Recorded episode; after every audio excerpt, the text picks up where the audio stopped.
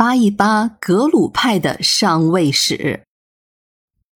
第四部分，第三十集，在哲蚌寺，根敦嘉措接受了进一步显宗体系的培养。他的比丘戒也是在哲蚌寺内完成的。宗喀巴大师倡导教育的先显后密，而根敦嘉措则完成了一个先密后显。他也算是前无古人后无来者了。在此后的差不多二十年里，根敦嘉措都是在云游的阶段。自然，由于当时仁蚌巴对格鲁派的迫害。让他在哲蚌寺内也无法安心。随着根敦嘉措的身份被格鲁派慢慢的认可，当初驱逐他的那个扎什伦布寺的法台也逐渐的接纳了他。一五一二年，根敦嘉措就回到了扎什伦布寺就任法台。一五一七年，帕竹的朗氏家族请根敦嘉措出山执掌哲蚌寺。在十年之后，又加上了一个色拉寺。终于，根敦嘉措就成了格鲁派公认的领袖人物了。而在格鲁派的另一边，克珠杰死后，也有一个灵童被视为克珠杰的转世，这就是后来的二世班禅索南乔朗。他先是在甘丹寺内学经，拜自己的亲叔叔。也就是第六任甘丹赤巴为师，索南乔朗的学业也是非常了得。不过他学成之后，将精力就放在了后藏，还改建了一座萨迦派的小寺院，建成了恩贡寺。他就一直以他为中心弘法，死后也就葬在了那里。恩贡寺的进山之路非常难走。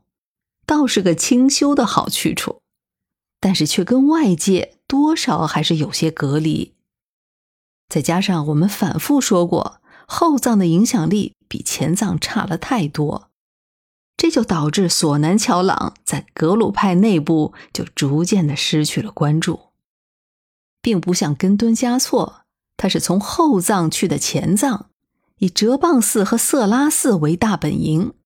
又承接了拉萨传召大法会的主持人的身份，这是妥妥的存在感呢。所以在无形中，这两个世系的影响力就悄然的发生了变化。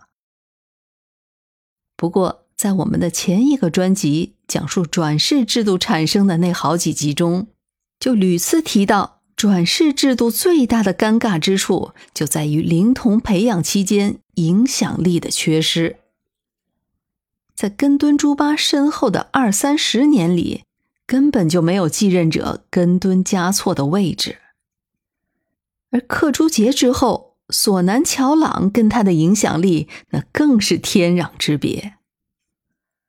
我们知道，宗喀巴大师定下了甘丹赤巴不得以转世制度成绩的规矩，克珠杰又长期在后藏活动，这让克珠杰在前藏地区。并没有自己的专属寺院，因此这一点多少也影响了他的后世传承。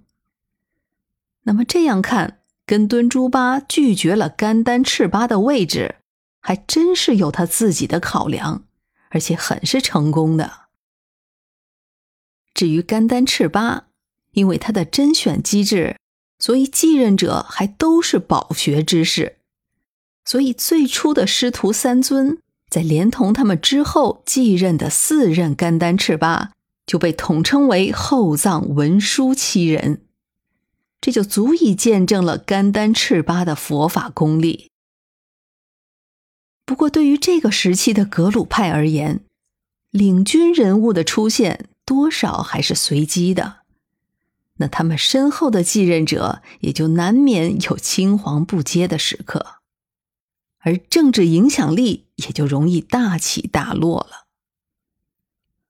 当时的藏地好几个派别的势力互相联合敌对，处于错综复杂的局势。新兴的格鲁派根基还是不足，他的尴尬也就可想而知了。